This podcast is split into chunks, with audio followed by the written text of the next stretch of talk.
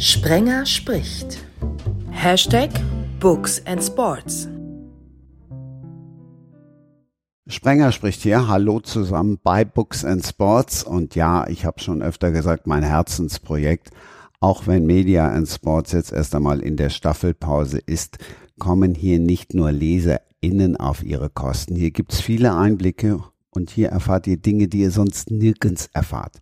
Denken wir nur an Ausgabe 57, als der Spielerberater Stefan Bax erstmals und exklusiv von seiner Jugend im Auffanglager berichtet hat.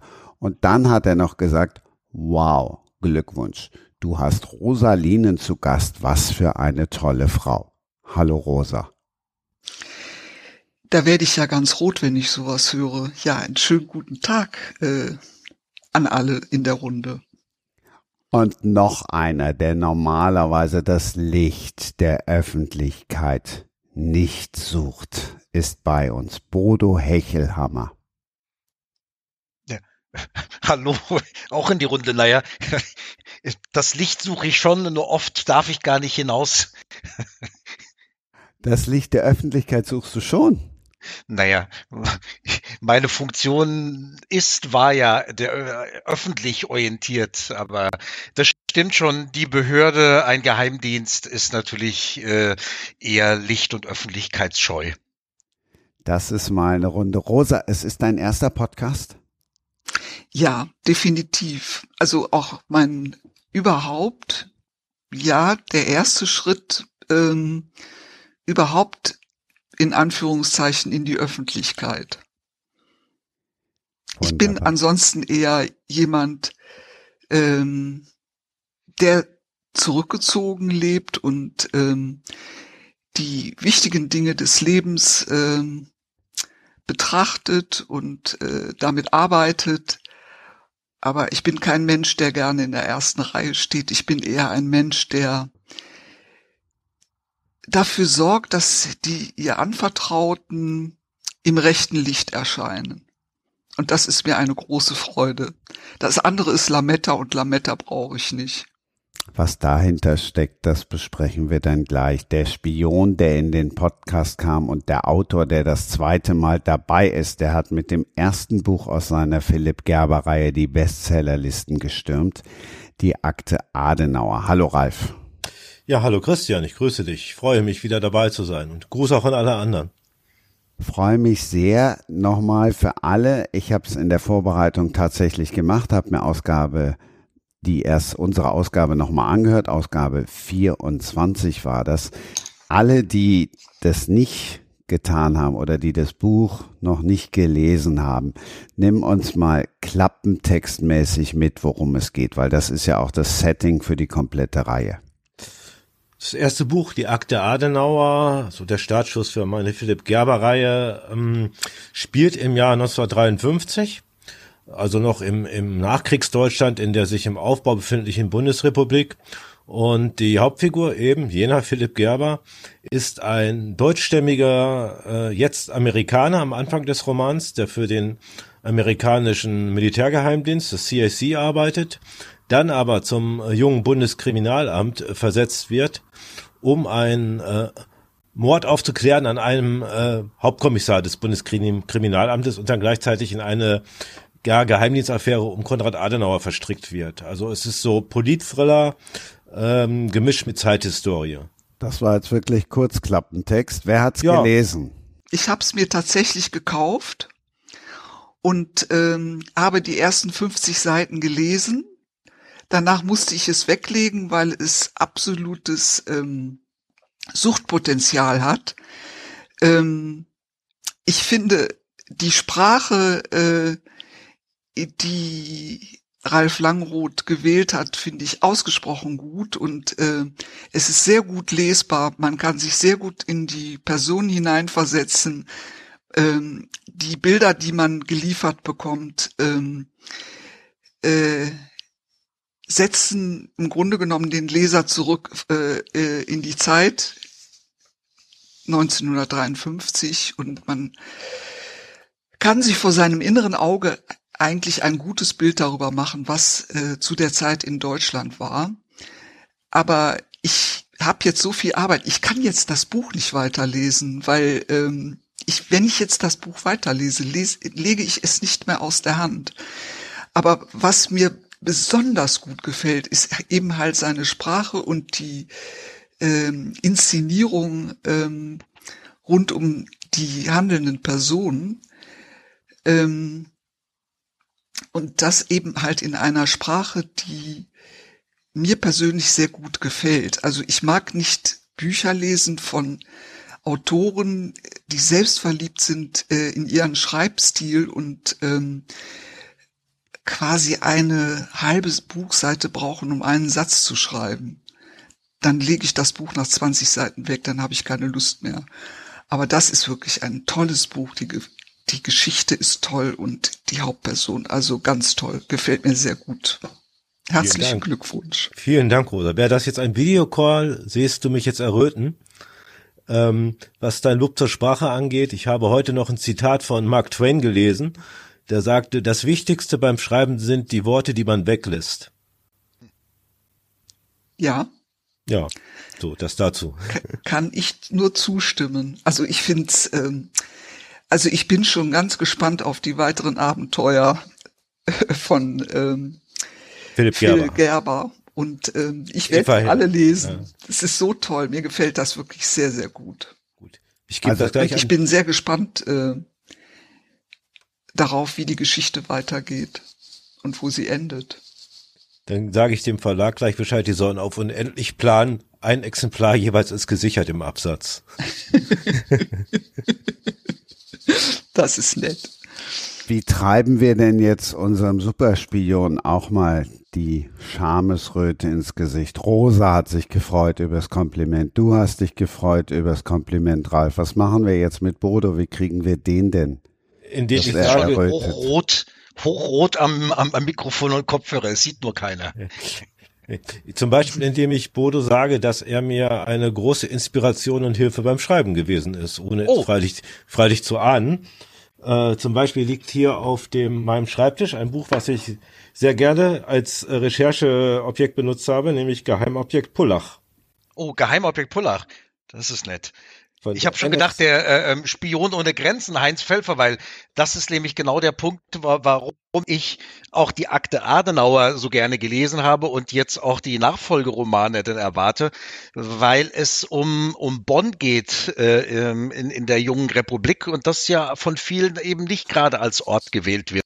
Und das ist eben ein unglaublich spannender äh, äh, ähm, Ort, gerade zu dieser Zeit. Ähm, mein Spion ohne Grenzen, also der echte äh, Doppelspion Heinz Felfe, hat ja zu der, zu der Zeit dort gelebt, war der Nachbar von Konrad Adenauer ähm, für einige Jahre lustigerweise.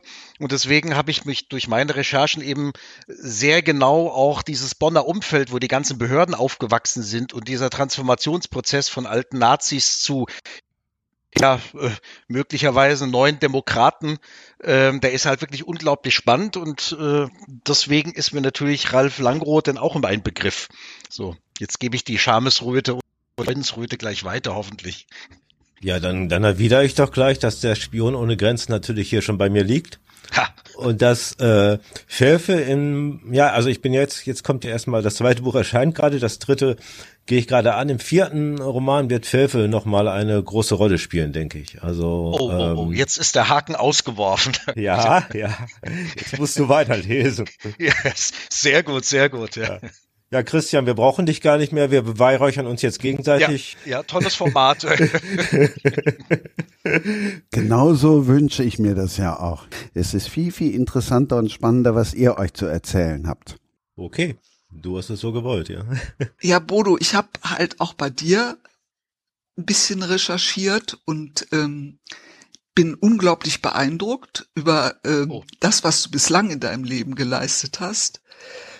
Und ähm, das eine oder andere war mir gar nicht so klar. Also auch was so die Rolle des Bundesnachrichtendienstes äh, betrifft in unserem Land, äh, welchen ähm, äh, äh, wem er zugeordnet ist und welche genauen Aufgaben er hat. Ähm, das finde ich sehr spannend. Aber auch was ich vor allen Dingen sehr spannend finde, ist ähm, dass du äh, diese Forschungs- und Arbeitsgruppe äh, Geschichte der Bundesrepublik, also der Geschichte äh, des BND leitest und da natürlich auch eine unglaubliche, ich denke mal, Sisyphus-Arbeit äh, leisten musstest bisher und du machst ja auch noch weiter äh, als Leiter des äh, historischen Büros.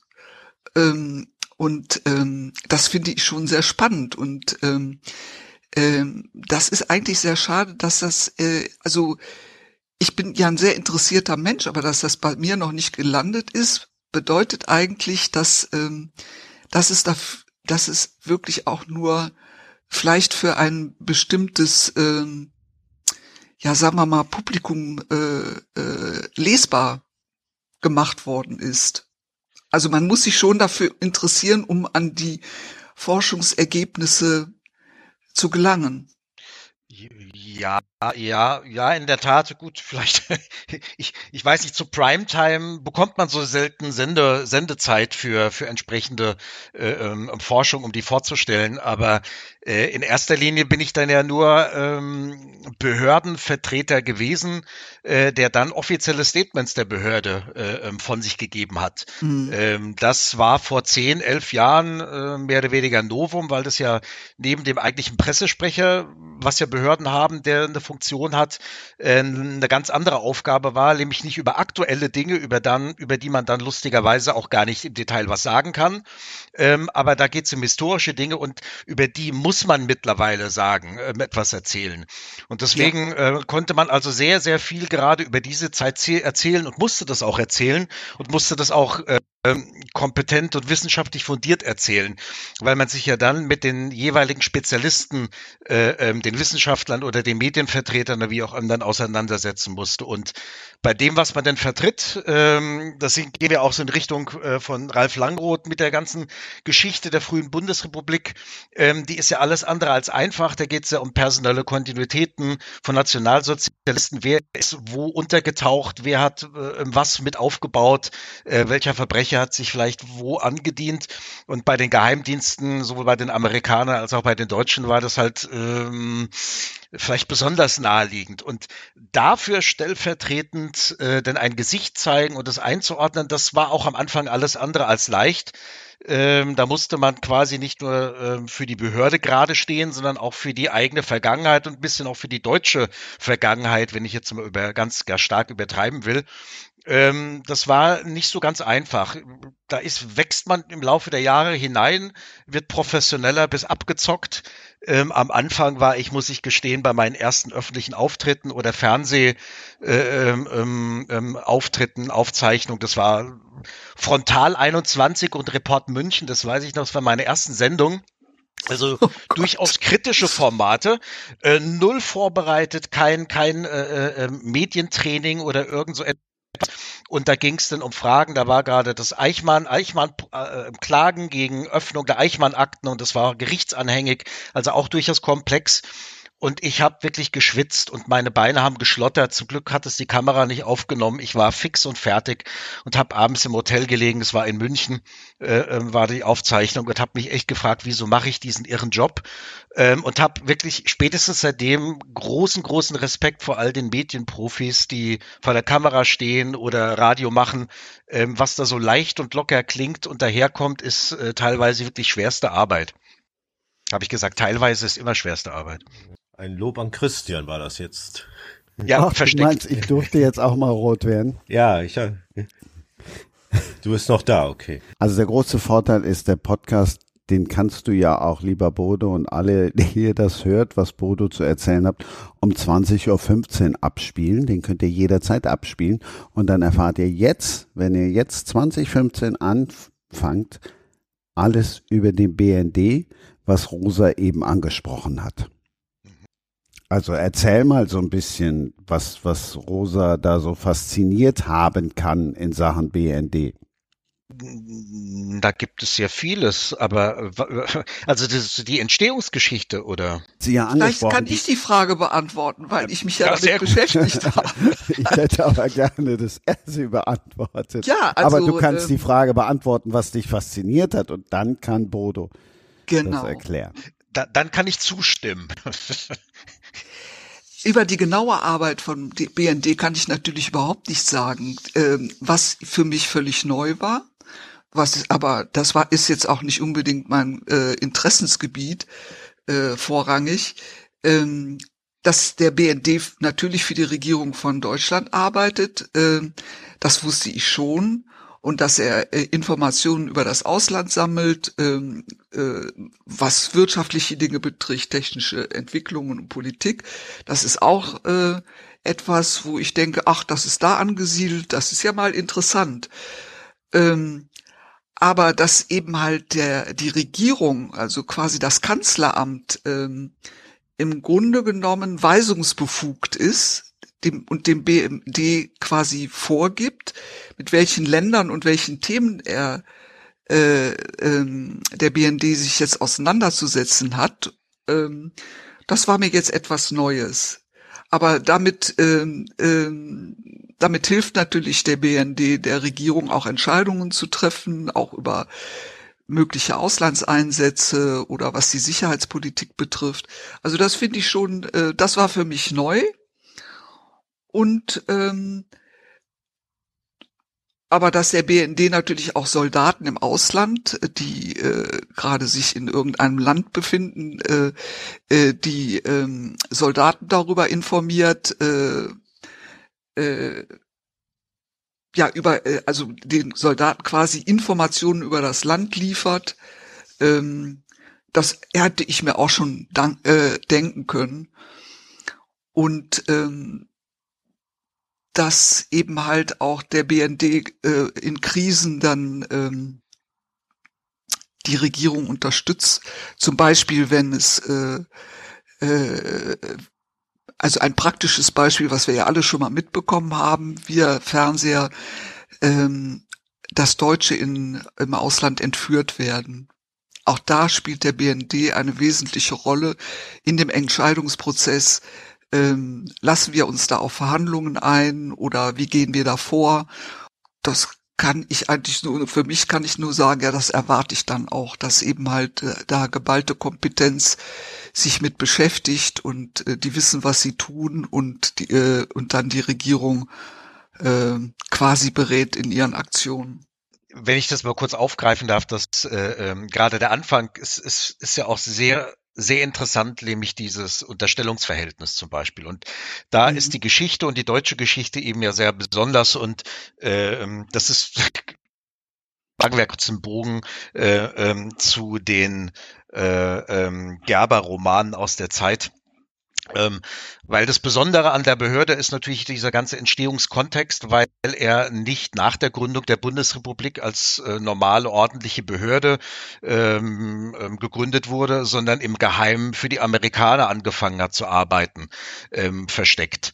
Ähm, und äh, man hat schon zehn Jahre als quasi amerikanische Operation, zuerst für die militärischen Geheimdiensten, dann ab 49 für die CIA gearbeitet und hat sich dann erst Anfang der 50er Jahre nach Gründung der Bundesrepublik quasi der Regierung angeboten, die ja mit Sicherheit auch einen Auslandsnachrichtendienst brauchte. Dann kamen entsprechende Verhandlungen. Da fing es dann an, äh, der Kalte Krieg heiß zu werden mit der Auseinandersetzung ähm, mit der DDR, bis dann 56 am 1. April, also kein Aprilscherz, aber das ist das Datum, das offizielle Gründungsdatum war. Und da das sehr stark personelle äh, ähm, Kontinuitäten und personelle Kennverhältnisse äh, wichtig waren, ähm, war auch da hier so eine Achse zum Bundeskanzleramt Adenauer und ähm, dann seine rechte Hand beziehungsweise Chef des Bundeskanzleramtes ähm, Hans Globke, der halt eine politische Symbiose mit Reinhard Gehlen, dann erster BND-Präsident ähm, gebildet hat.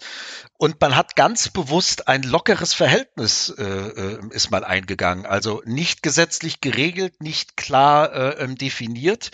Äh, sozusagen, es war dem Kanzleramt angegliedert, aber nicht untergeordnet. Und es brauchte dann erst ähm, einige Jahre ähm, und politische Skandale, bis das gerade gezogen wurde.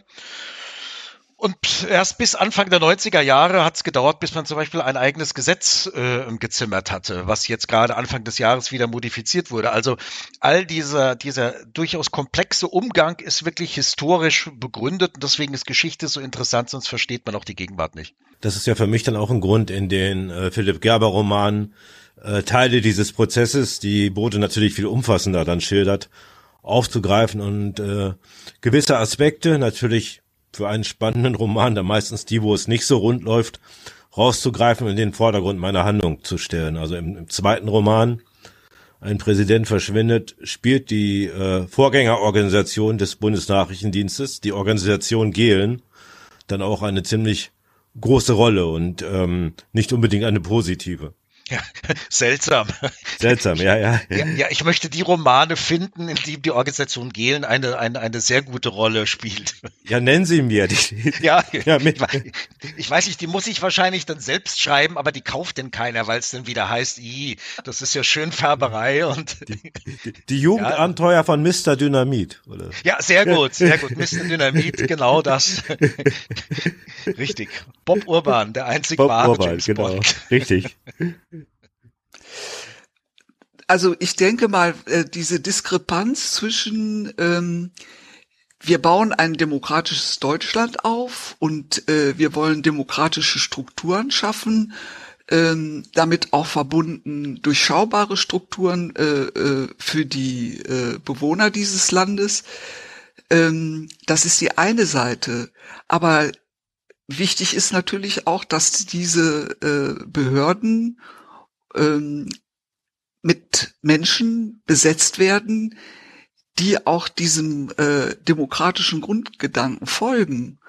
Und äh, dieser Konflikt dann Stellen zu besetzen mit Ex-Nazis, die ja alles andere als ein Demokratieverständnis haben, das finde ich schon sehr, äh, das ist schon ähm, ja eigentlich fast gar nicht äh, machbar. Aber es musste ja gemacht werden.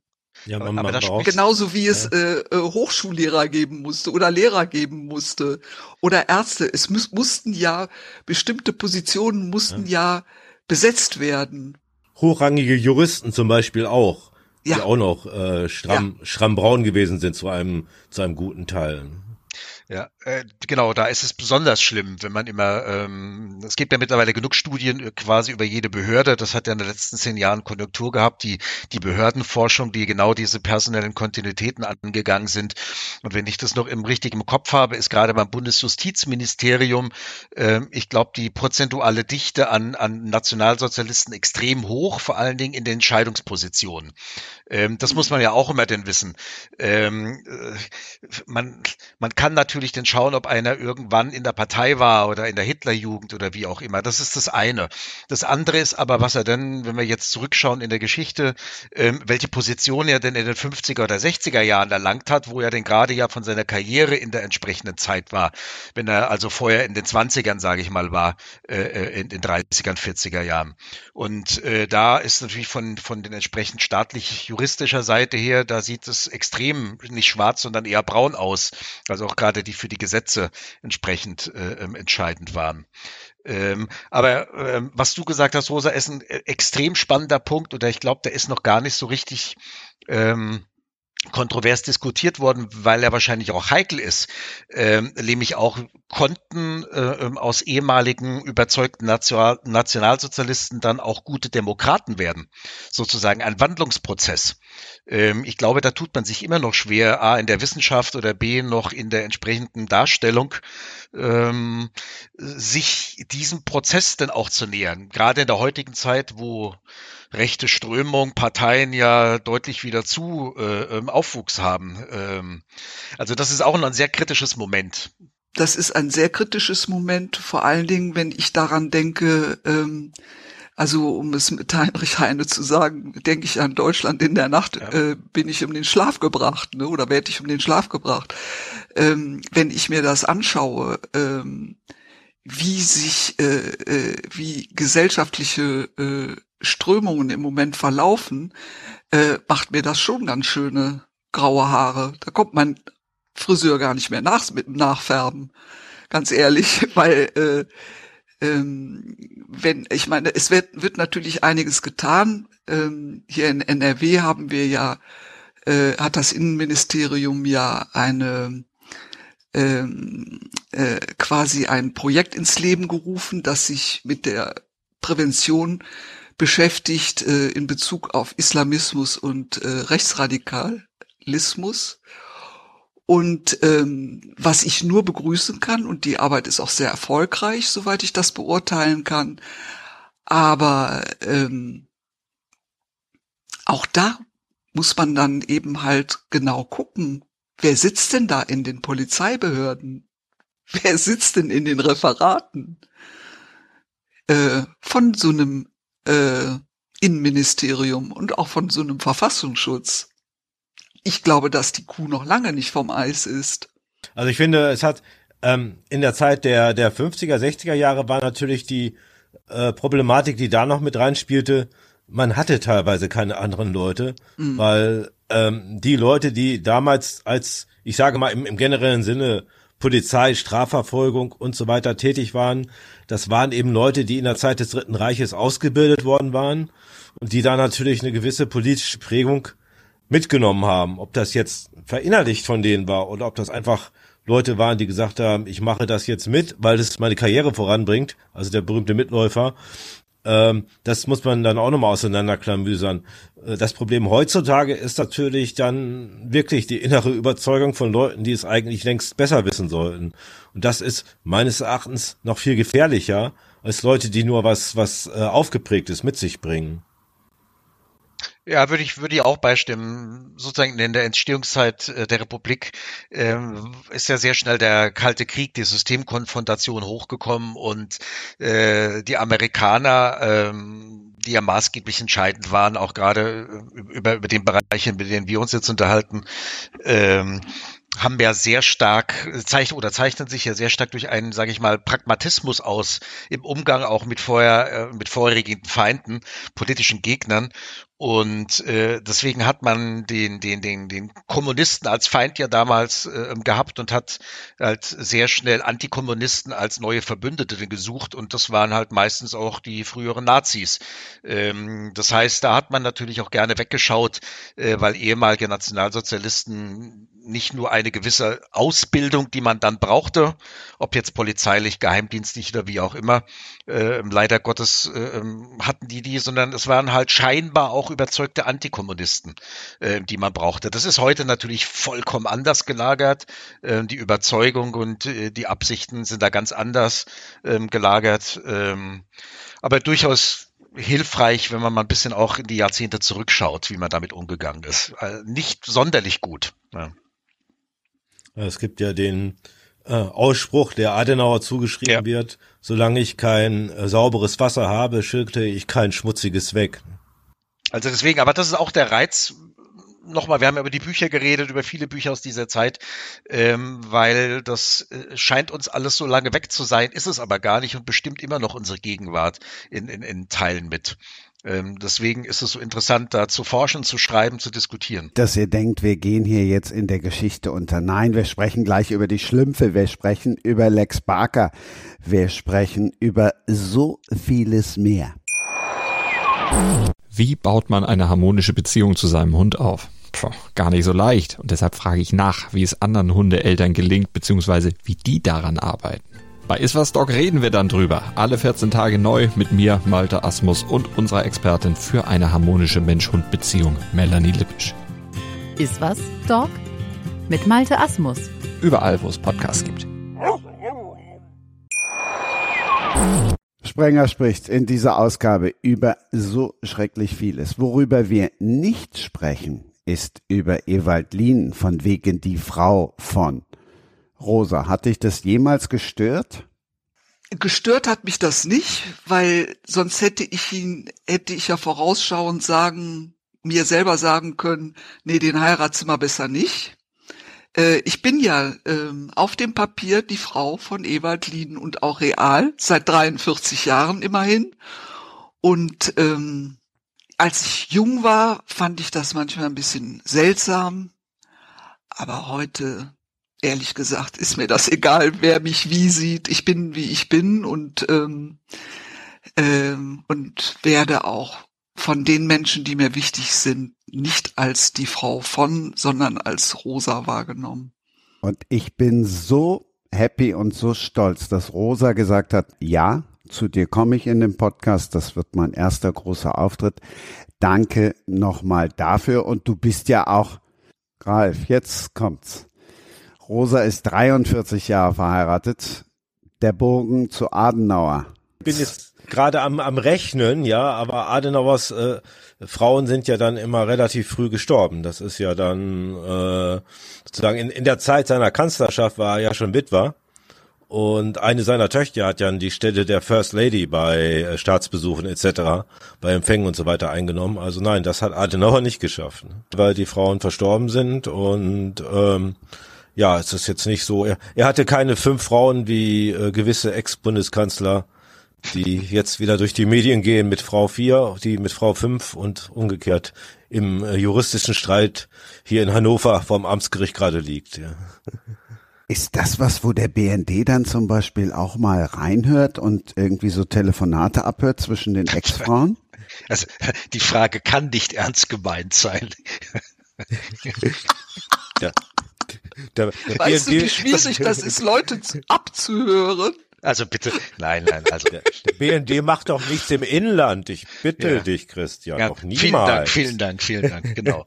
Ich dachte, die eine kommt aus Südkorea oder Ja, richtig. Nein, nein, nein, nein. Das ist alles auch in dem neuen Gesetz geregelt und alles kontrolliert und alles gesetzmäßig und alles andere dann historische ähm, und Singularitäten. Ja. Geheimdienste halten sich immer an Gesetze, jedenfalls in der Gegenwart. Ja, das müssen wir hier mal festhalten.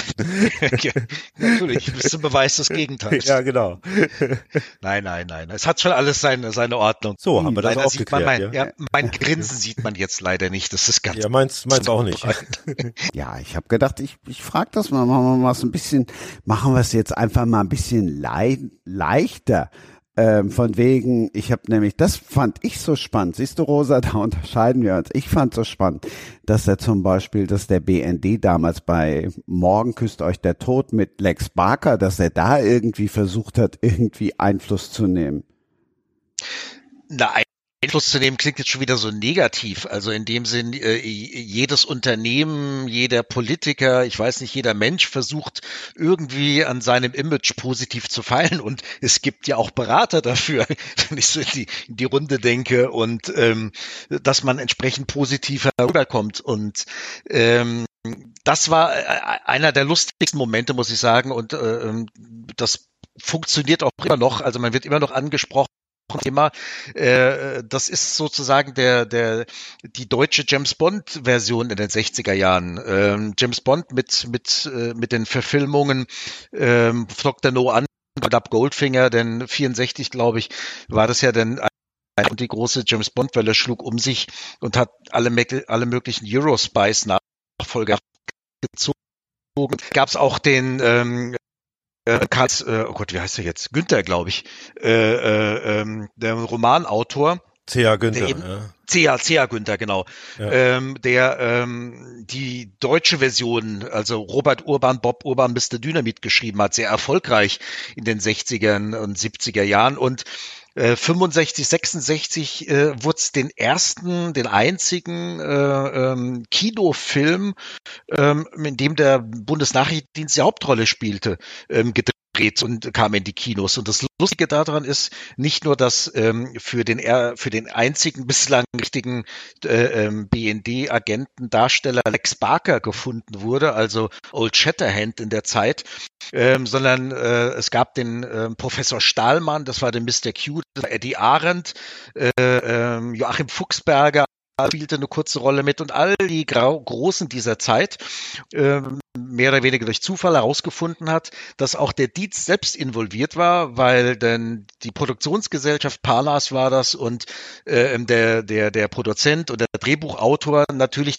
das möglichst authentisch haben und damit ins Kontakt aufgenommen hat. Und, und ähm, der damalige Bereich, der auch für ähm, Pressekontakte zuständig war, alles, ist darauf eingegangen und äh, da gab es dann Dokumente äh, mit dem einen Statement, dass man das unterstützen soll. Jedenfalls kommt der BED ganz groß raus.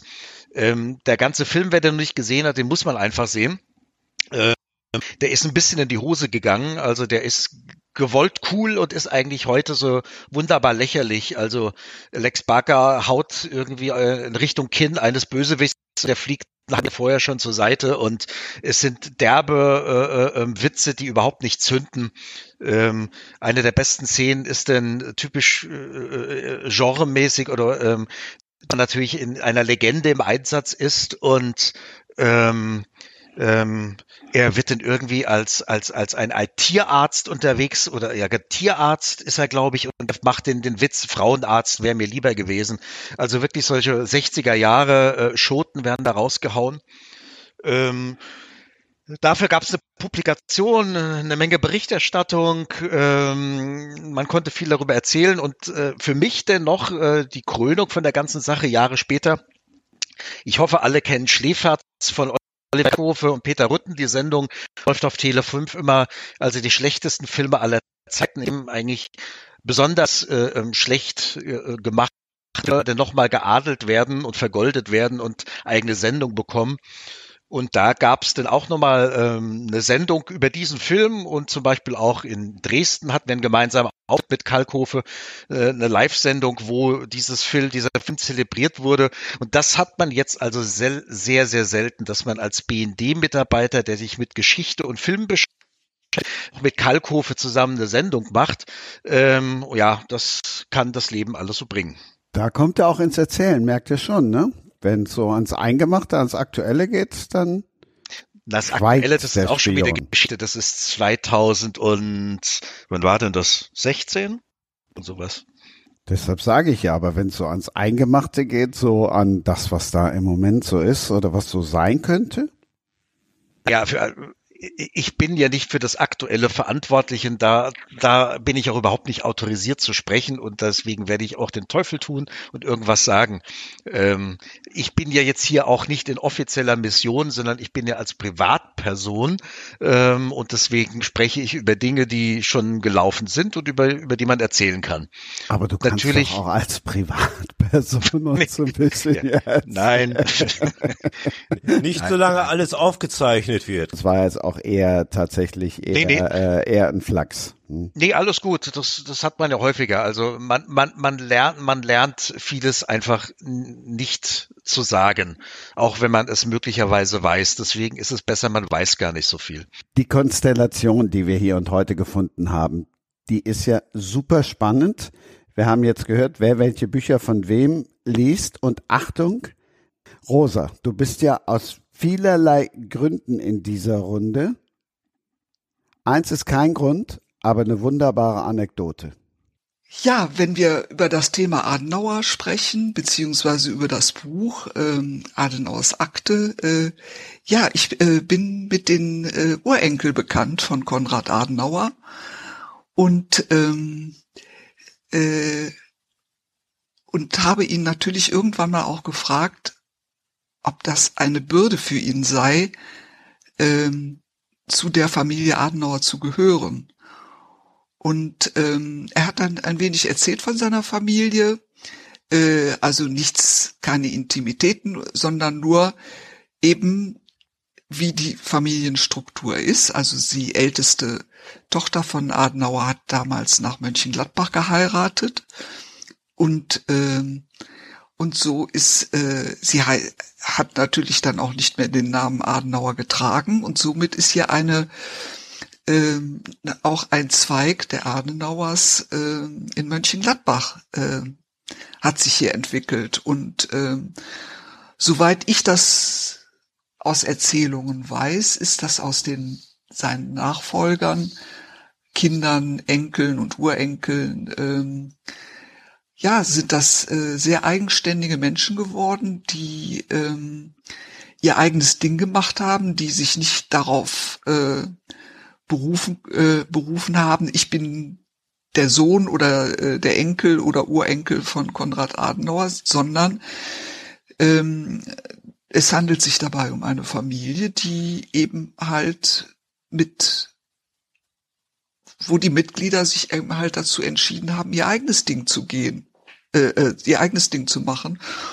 Und das finde ich machen die wunderbar. Also die Familie, die wir hier in Mönchengladbach kennen, das ist eine wunderbare Familie. Ganz toll, äh, tolles Ehepaar mit tollen Kindern und äh, alle begabt und die äh, ja, die machen halt ihr Ding und machen das sehr, sehr gut. Und die sind auch solchen Themen wie Nachhaltigkeit und Klimaschutz und soziale Gerechtigkeit. Das sind so, diese Themen, die uns miteinander verbinden. Und ähm, ja, und das war eben halt sehr lustig, als ich dann hörte, äh, dass der Ralf Langroth hier mit seinem Buch heute ist ähm, und ähm, und der Christian fand, dass das erzählenswert ist. Ja, weil ist das sowas, was sich ein Autor, der in die Recherche einsteigt, auch wünscht, noch so einen persönlichen Kontakt und Draht? Wir haben ja in unserer ersten gemeinsamen Ausgabe schon darüber gesprochen, wie du in die Recherche gegangen bist, Ralf. Ist das auch so was, wovon du dann träumst oder der Autor oder die Autorin träumt? Ich glaube, ich hätte eher Hemmung, wenn ich jemanden jetzt aus dem persönlichen Umfeld von Adenauer äh, kennen würde und der würde mir Sachen erzählen, auch seiner Familie, äh, die dann auch zu benutzen. Also alle Sachen, die ich jetzt recherchiere, äh, sag ich mal, die ich aus veröffentlichten Quellen weiß, ähm, ähm, die sind eben da und ich weiß, die kann ich benutzen, weil die sind so. Aber äh, es ist immer ein bisschen problematisch als Autor, wenn du Leute persönlich kennst, äh, weißt du, wenn du dich nicht dezidiert danach erkundigst, weißt du gar nicht, äh, inwieweit die Leute damit einverstanden sind, wenn du das, was du denen erzählt hast, wenn du das jetzt an die Öffentlichkeit bringst. Aber da sind wir doch jetzt schon ganz schnell dann wieder bei Bodo. Es gibt ja auch viele Hintergrundgespräche, wo einfach nur Informationen gesammelt werden, die aber niemand verbreiten darf. Ja, aber da nutzen sie mir ja nichts. Ja, also ich meine, äh, bei meinen bei meinen letzten Biografien, also jetzt bei über bei dem Buch bei Heinz Felf oder jetzt noch bei dem aktuellen Buch, was jetzt in wenigen Tagen, Wochen rauskommt über Rolf Kauker, äh, da war auch maßgeblich, dass man irgendwie Kontakt zum Beispiel äh, zu der Familie, zu äh, der Witwe, äh, zu den Ehefrauen, zu den Kindern und so weiter bekommt. Und äh, da brauchte man natürlich denn intime Erzählungen, Erlebnisse, sehr persönliche Erlebnisse, ähm, um erstmal persönlich eine Persönlichkeit einordnen zu können.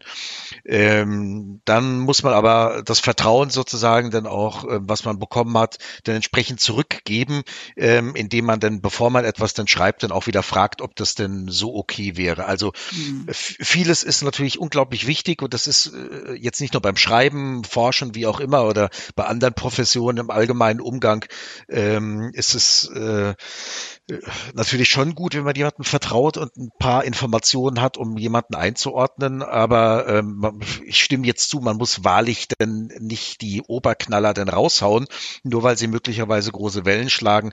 Ähm, da muss man sich halt ganz einfach den zurücknehmen. Also das ist beim Schreiben unglaublich wichtig. Ähm, man kann ruhig mehr wissen, man muss wahrlich nicht alles sagen. Ähm, das ist man auch dem Gegenüber schuldig und das stimmt.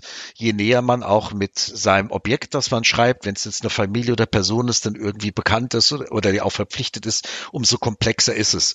Also bei Felfe zum Beispiel, da konnte man locker schreiben, ähm, weil ich da keine persönlichen Bindungen hatte und auch nicht familiär irgendwie äh, ähm, rankam. Ich hatte versucht, mit der auch Kontakt aufzunehmen, die wollte mit mir nicht sprechen. Ähm, das ist jetzt in einem anderen Fall anders gewesen. Ähm, ja. Also Ralf, du bist dann eher so für die Fakten und Rosa und Bodo jetzt dann auch für die Menschen, also jetzt insbesondere dann Rosa in ihrem Job? Ja, also ähm, das finde ich auch äh, sehr spannend in der ähm, bei der Person äh, Philipp, Philipp Gerber. Der wird eben halt ähm, ähm, der wird eben halt nicht nur steht er im Fokus, sondern auch äh, das soziale System, in dem er sich befindet, ähm, wird auch beleuchtet. Ne? Und äh, der, also ich sag mal, über kurz oder lang wird der Philipp Gerber bei mir bei mir landen in der Praxis, ne? Weil der weil der äh, in so solch äh, vielen Konflikten er sich befindet, dass er irgendwann mal, wenn er den Weg nicht rausfindet und zu sich selber äh, findet und sagt, das bin ich, was macht mich eigentlich aus und was sind meine Werte und ähm, wie möchte ich eigentlich leben, dann wird der echt ein Problem kriegen. Das ist jetzt schon mal meine äh, Prognose. Aber äh, das hast du, äh, Ralf, ja auch sehr schön beschrieben, diese Beziehung zu seinem ähm, zu seinem äh, äh, Vorgesetzten äh, und äh, die Beziehung zu der Tochter. Dann kommt die neue Beziehung zu der äh, Journalistin dazu. Ähm, also er, er befindet sich ja in einem sozialen System, das dermaßen viel Dynamit äh, quasi äh, in sich birgt, dass man nur hoffen kann, dass er da heile irgendwann mal rauskommt. Auch an der Seele, äh, also auch, dass seine Seele da heile rauskommt. Ähm, also. Womit ich, womit ich mich beschäftige, ist ähm, natürlich mit Menschen und deshalb äh, sind für mich Menschen äh, ist, sind überhaupt das Interessanteste, äh, was es überhaupt gibt. Und ähm, meine Aufgabe sehe ich darin, wie eben schon gesagt, ich bin nicht der Mensch äh, für die erste Reihe, sondern ähm, ich liebe es, Menschen dabei zu verhelfen, in ihre Kraft zu kommen, äh, ihre Ressourcen zu erkennen, mit ihren Gefühlen umzugehen und herauszufinden, ähm, wer bin ich eigentlich und was bin ich und was macht mich besonders aus. Und ähm, wie kann ich in diesem Leben mit dem, was gegeben ist, was mir möglich ist, wie kann ich damit umgehen? Und das ist eine sehr schöne Aufgabe, Menschen in diesen Prozessen zu begleiten.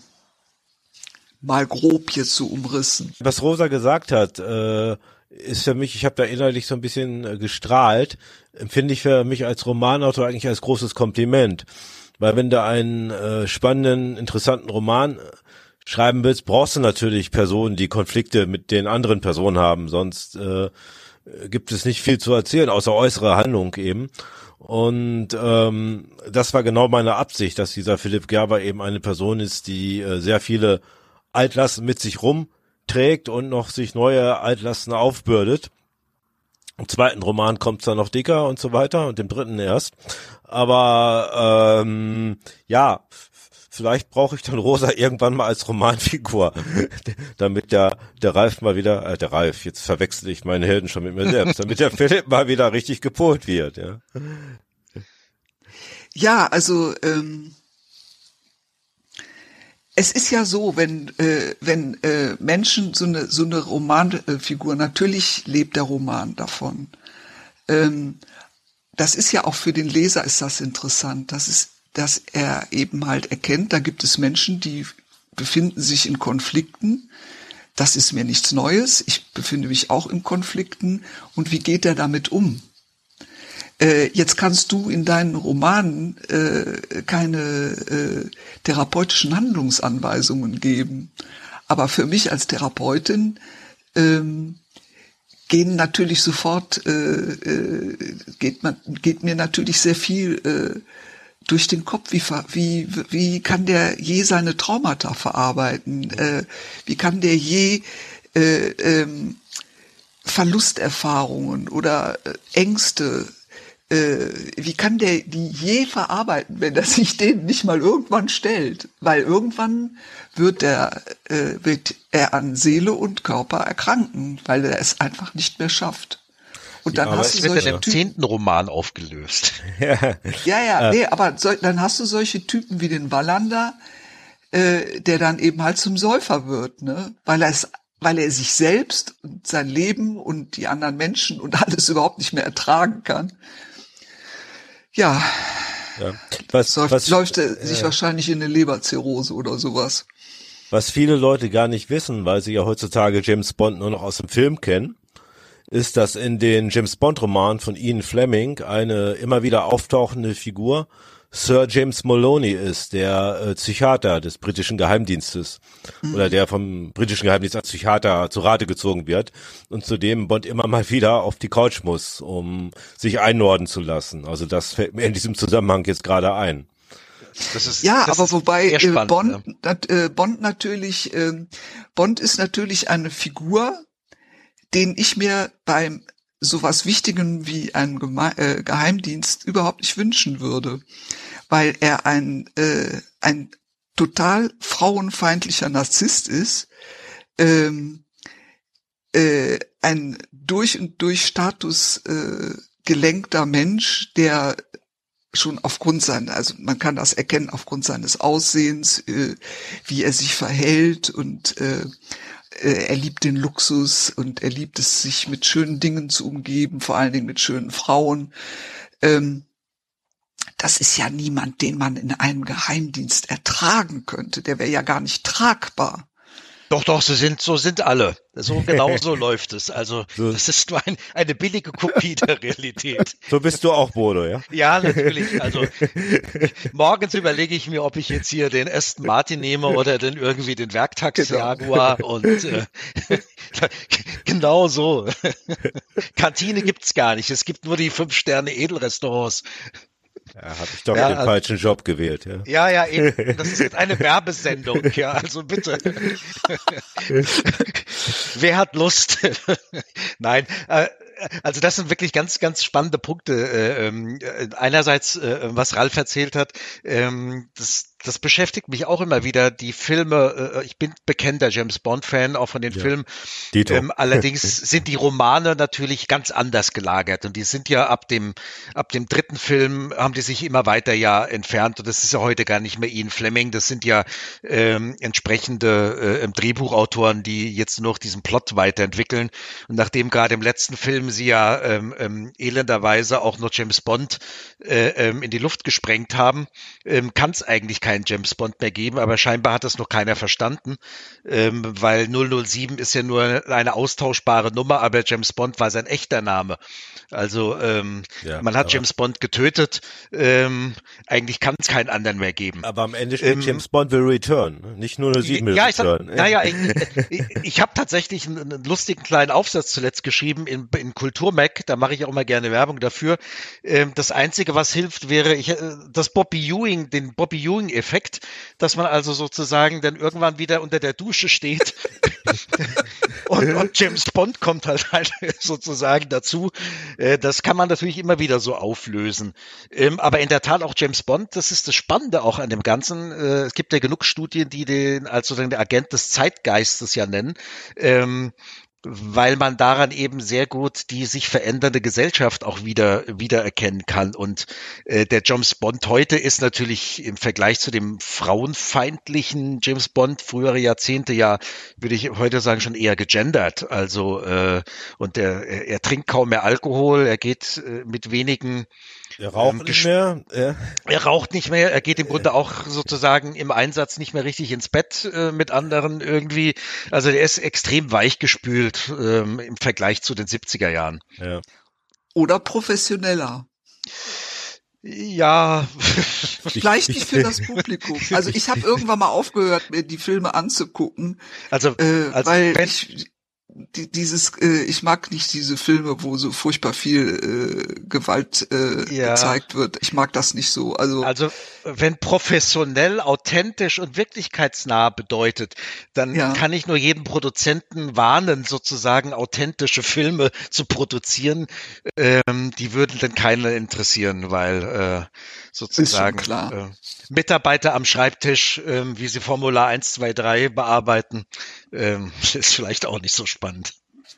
Das war ja auch nur eine nicht ganz ernst gemeinte Nein. Analyse, aber ähm, ja, ich, ich guck mir sowas einfach nicht an. Ich will das gar nicht sehen. Ja, ja, ja, ich muss, muss leider, wie gesagt, ich, ich lese gerne Spionageromane und schaue mir eigentlich auch alles an und bin dann immer wieder auch irgendwo, ähm, äh, habe ich ja eine eigene Folie sozusagen, die ich da drüber stülpe. Ähm, ja. Ähm, was bewegt Menschen dazu, Agent beim BND zu werden? Ist die Frage an mich gerichtet oder möglicherweise andere Hörer, deren Tätigkeit noch nicht offiziell ist? Nein, aber das, Nein, an ähm, ja, also das ist Ja. so eine, ja, mich bewegt ja das Ja. Verhalten von Menschen. Ich stelle Ja, mir ja das- immer Fragen, wieso verhalten die sich so und nicht anders? Das, das kann ich gerne erzählen. Das ist äh, Ja. unspektakulär.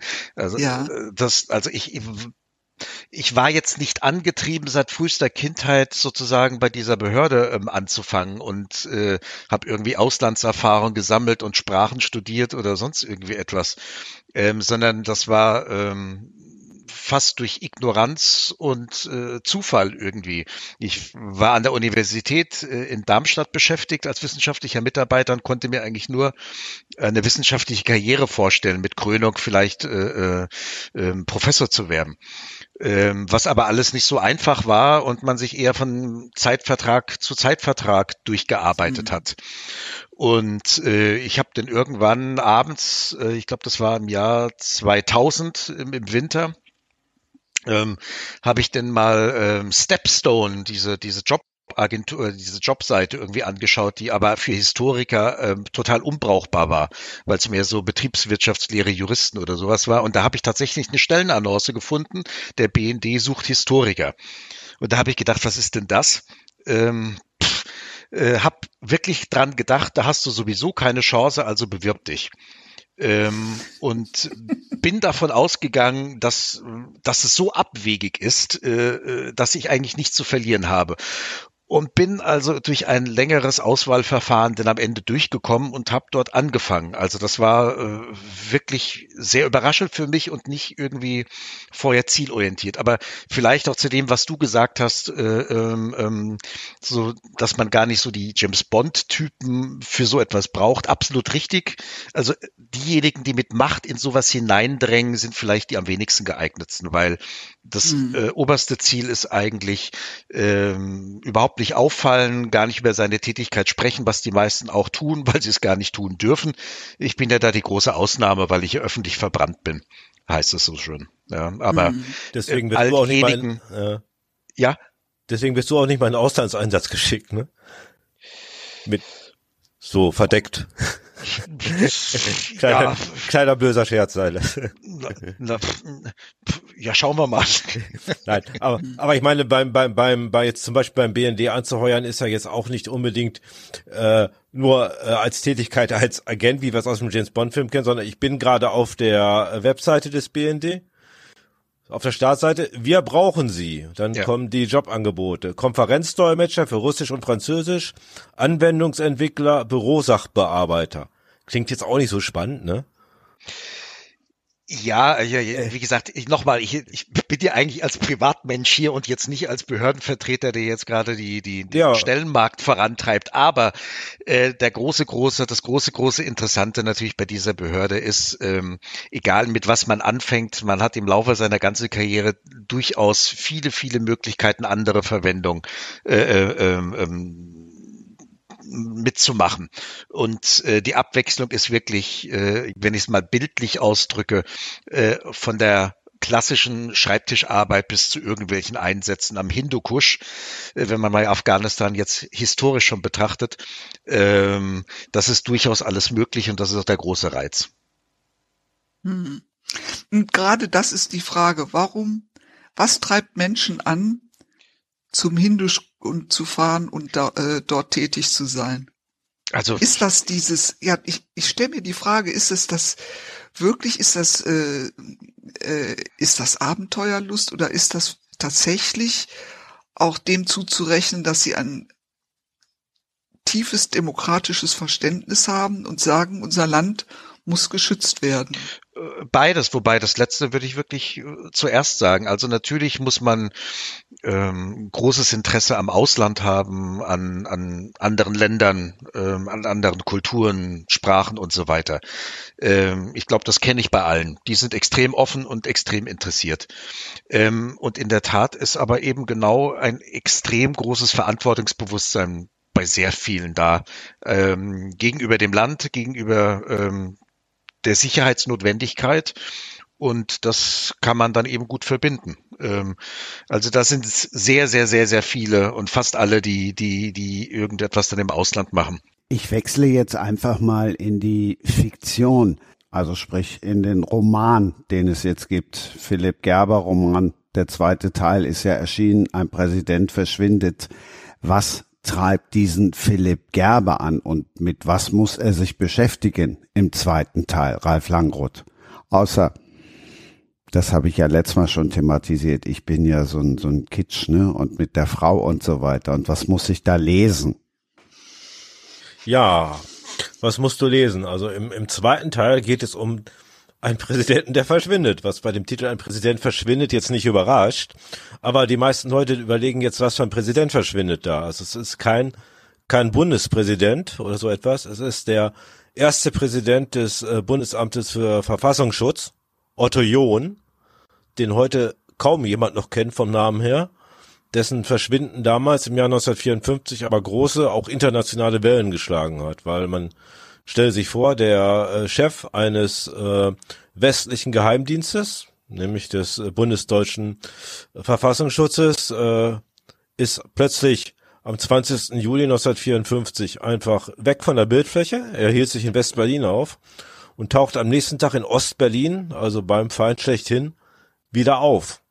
Ähm, wahrer Fall, das habe ich mir nicht ausgedacht, das sind die, die Fakten. Das ist die, die Ausgangslage meines Romans.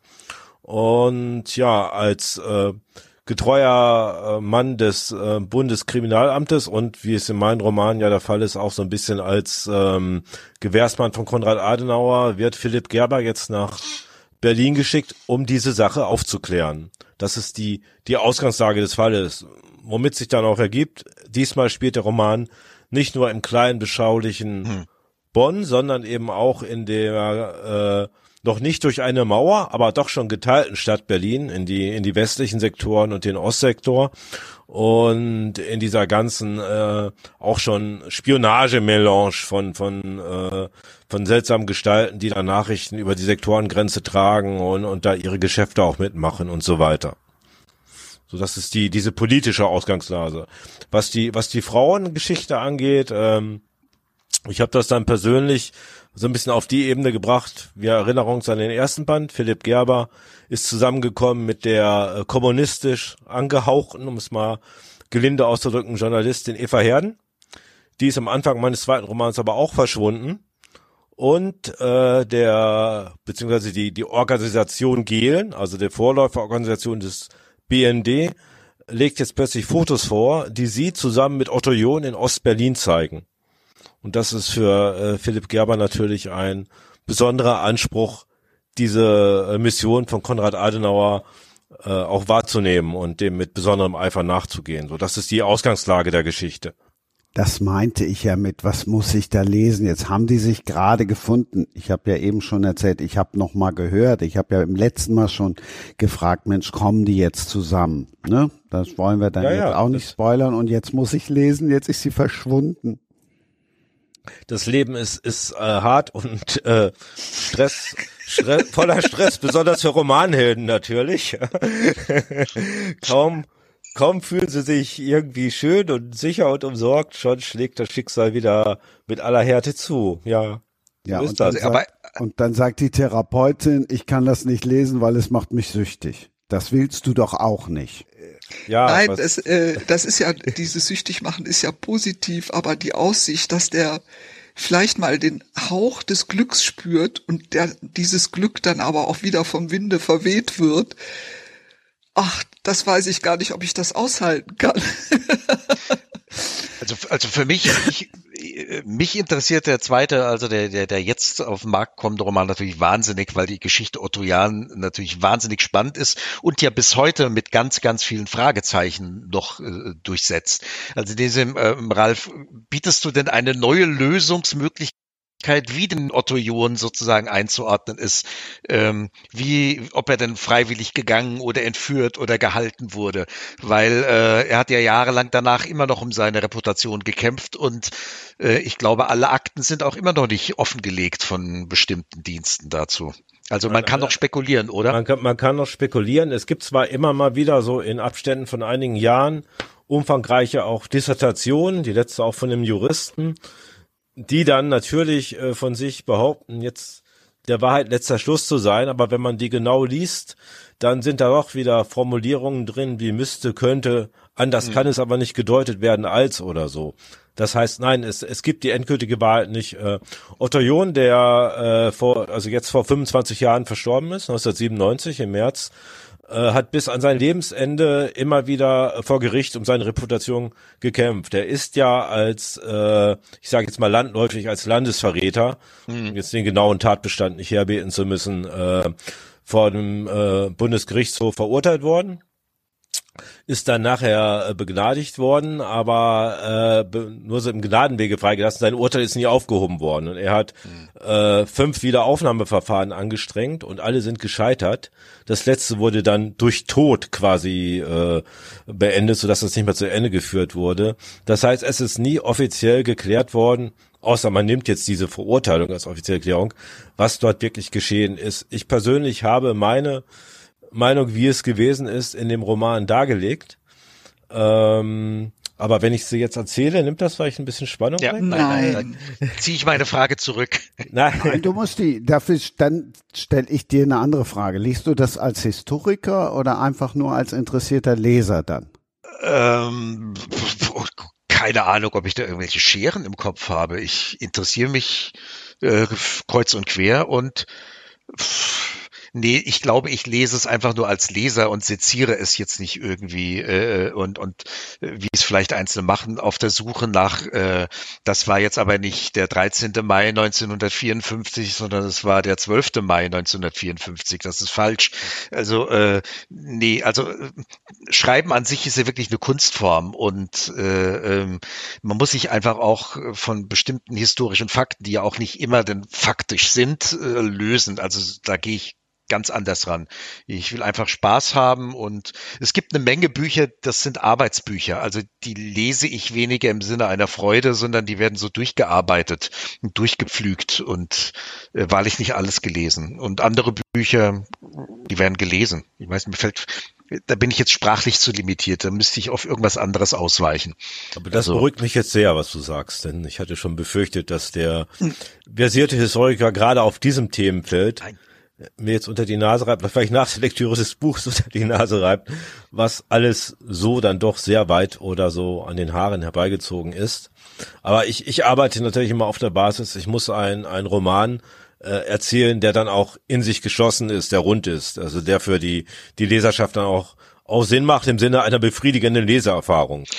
Ja. ja und das er, erfordert natürlich hin und wieder auch Sachen, wo der ganz strenge Historiker oder Wissenschaftler sagen würde, oh, oh, oh, der hat da jetzt aber so ein bisschen sich weit aus dem Fenster gelehnt. Aber äh, ja, ja, ich, ich glaube, da sind wir in Deutschland auch jetzt, äh, glaube ich, besonders geschlagen, meine ich jetzt so rein persönlich, weil es das ja eine gespaltene Welt ist. Äh, ähm, also die, also die rein, rein wissenschaftliche Welt mit ihren Büchern, die idealerweise äh, äh, ähm, kaum verkauft werden sollen und am besten nur in, in, in einzelnen ausgewählten Bibliotheken stehen. Da ist man doch eher stolz drauf äh, äh, und möchte sich doch unterscheiden von denjenigen, die in den Tausenden was verkaufen, also was irgendwie irrsinnig ist und möglichst langatmig und tausend von Fußnoten als Qualitätsmerkmal, ähm, äh, also diese Trennungswelt, dafür sind die denn nicht spannend geschrieben.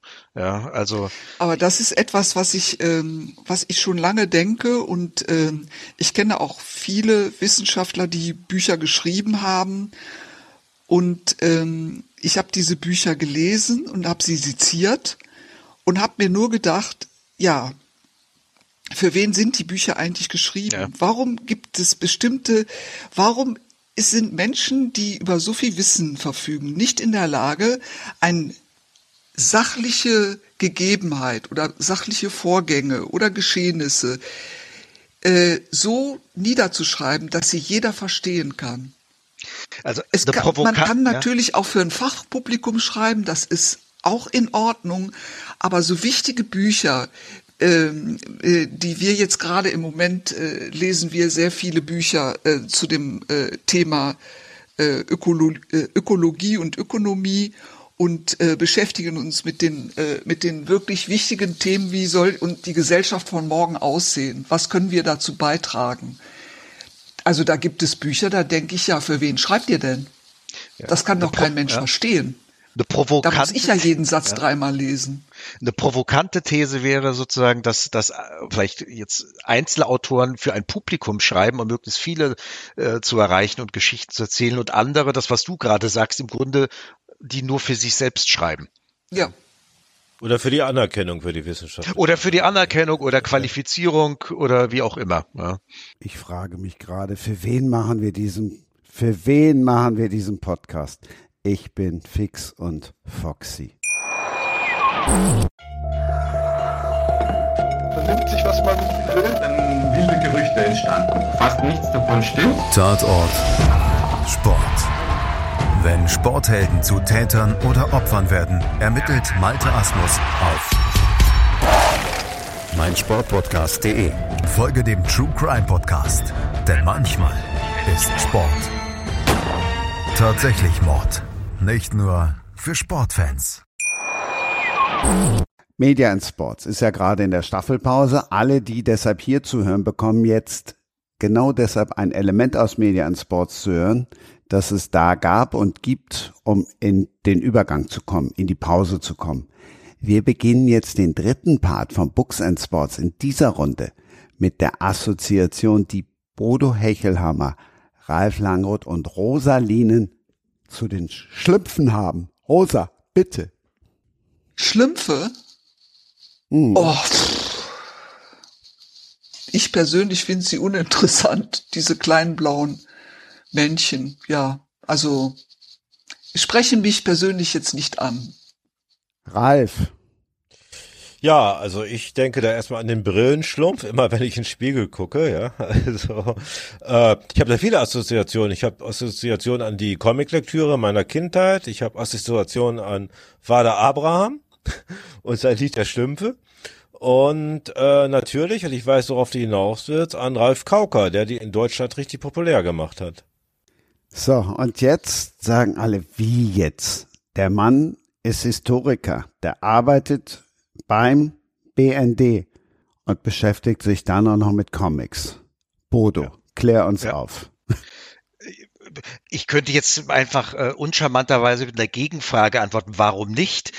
Also ich, muss ja nicht in Schubladen immer bleiben. Ähm, warum ich mich mit Rolf Kauka jetzt beschäftigt habe ähm, und eine Biografie, die erste Biografie über ihn geschrieben habe, ähm, weil es einfach noch keine Biografie, noch keine Lebensbeschreibung gab und er ein wahnsinnig interessanter Mensch, eine schillernde Persönlichkeit war, über die man heute gar nicht so viel weiß und der im Nachkriegsdeutschland eben äh, ähm, Comics überhaupt erstmal salonfähig und äh, für die weiter für die für die Verbreitung gesorgt hat.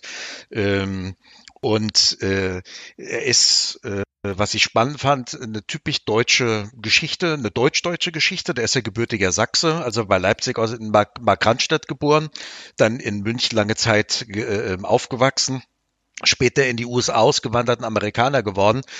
Ähm, äh, war viermal verheiratet, äh, fünf Kinder, äh, Selfmade-Millionär und hat also da eine ganz interessante Biografie hinter sich und hat aber mehrere Brüche eigentlich in, in, in seiner Persönlichkeit, die ich wiederum ganz spannend finde. Ähm, alles andere als ein einfacher, äh, als ein einfacher Charakter.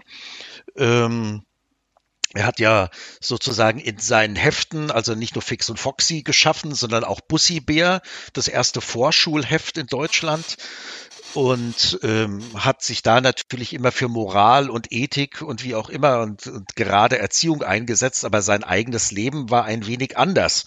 Ähm, und deswegen ist es eine ganz spannende Geschichte gewesen, äh, durch die ich durch Zufall ähm, drauf gekommen bin das erzähle ich noch ganz kurz, sozusagen als Teaser.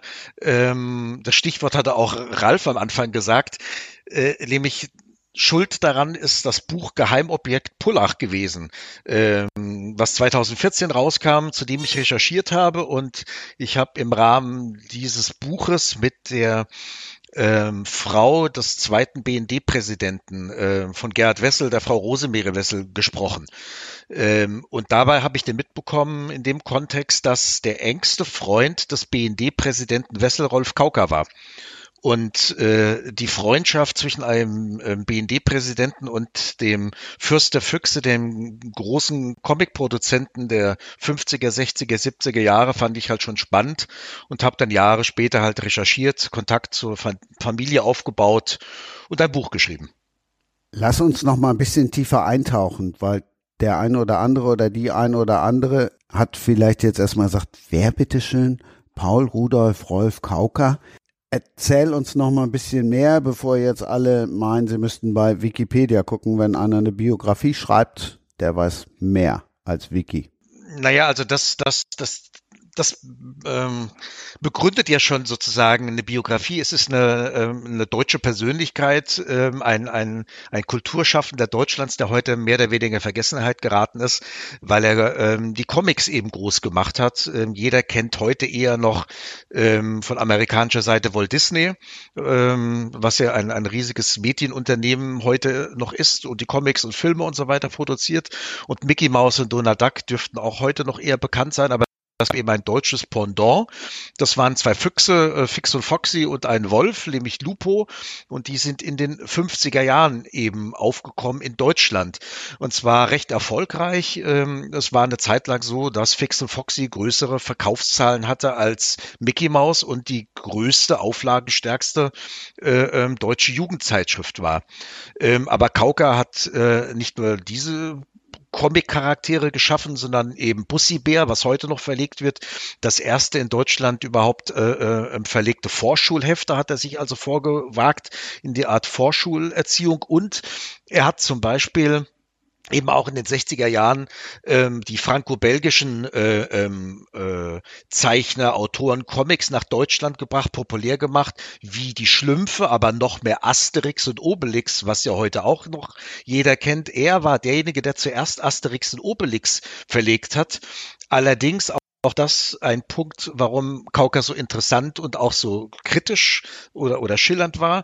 Ähm, er hat die ähm, eingedeutscht, das war Siki und Barbaras in der Übersetzung und er hat den ganzen Text umgestaltet ähm, äh, ähm, in einem antikommunistischen und nationalistischen Stil und was zu einem der ersten Comic-Skandale auch geführt hat, ähm, weil den Uderzo und Goscini ihm die Lizenz entzogen hat ähm, und Klagen äh, gegen ihn eingereicht hat. Und deswegen ist überhaupt das Recht nicht bei Kauka geblieben, bei Asterix und Obelix, sondern zu dem EHAPA Verlag gekommen, ähm, die dann äh, natürlich das hier in Deutschland wie wahnsinnig verkauft haben bis heute. Also da sind, äh, es ist eine Geschichte, eine deutsche Geschichte, in dem ähm, Nationalsozialismus, Krieg, ähm, Münchner Schickeria, Verlagsgeschichte, Filmgeschichte ähm, und so weiter sich immer widerspiegelt ähm, äh, sehr zu empfehlen. Also das hört sich für mich viel spannender als die Com äh, an als die Comics an sich. Ich habe mit Comics nie was zu tun gehabt, außer mit Asterix und Obelix. Aber die Na, Geschichte, die du jetzt gerade erzählt hast, die finde ich äußerst spannend. Die äh, interessiert mich sehr. Du, du hast ja auch dein Interesse logischerweise auch für, ähm, sage ich mal, herausfordere Charaktere und äh, mhm. ähm, den Menschen an sich hier denn auch dargelegt. Und äh, das ist halt wirklich sehr, sehr schwer, so eine Person überhaupt historisch äh, durch Recherchen zu fassen, ähm, weil sie doch äh, ja nicht so eindeutig ist. Ähm, und äh, da muss man also sehr genau schauen, in welchem Lebensabschnitt man sich da befand und wer in seinem Umfeld war und ähm, ja, das ist ja aber gerade der Reiz. Also jemand, der dann vielleicht einfacher, aber stringent ist, ist dann nicht so reizvoll. Das mag wohl sein, ja. Also, äh, wie gesagt, ich kann ja locker darüber schreiben, weil ich ja nicht mit so einem Menschen zusammenleben musste. Oder mhm. es war nicht mein Vater oder so. Äh, wenn man natürlich den die Kinder hört oder andere, äh, also ich habe ja da viel mit Zeitzeugen gearbeitet und das Meinungsbild ging doch sehr, sehr auseinander. Ähm, und das ist dann ein bisschen schwierig, da eine ausgewogene und abgewogene Meinung da irgendwie zu schreiben. Ja, aber das ist auch normal. Also das ist auch ganz logisch, weil Menschen in äh, äh, unterschiedlichen Bezügen sich auch anders verhalten.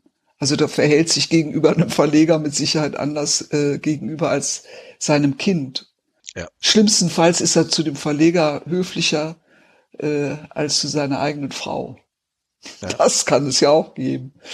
Nein, aber so vielschichtige Personen zu beschreiben, das ist schon eine, ist schon eine Herkulesaufgabe. Da bin ich jetzt aber mal sehr gespannt.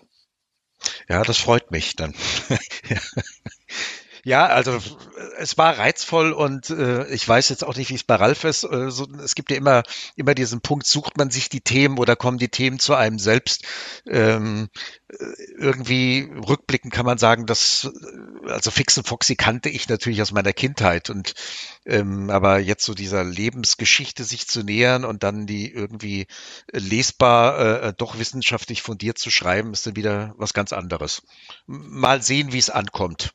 Also ich kauf's mir auf jeden Fall. Ich bin schon sehr ja. gespannt, weil ich bin äh, auch großer Comic-Fan und habe mich auch ein bisschen mit Comic-Geschichte befasst. Und da ja, taucht natürlich Rolf, Rolf Kauker immer wieder auf, weil, wie du schon sagst, er hat ja alles aufgerollt bis eben zum, zum franco-belgischen Comic. Und ich ja. bin halt so Generation Zack dann gewesen, die ja, franco-belgischen genau, Comic dann dann richtig übernommen haben und, und nochmal richtig groß gemacht haben. Aber viele von diesen Zack-Figuren, also zur Erklärung, Zack war ein Comic-Magazin der 70er Jahre, das es heute wieder gibt und heute auch schon wieder sehr erfolgreich lange Jahre läuft.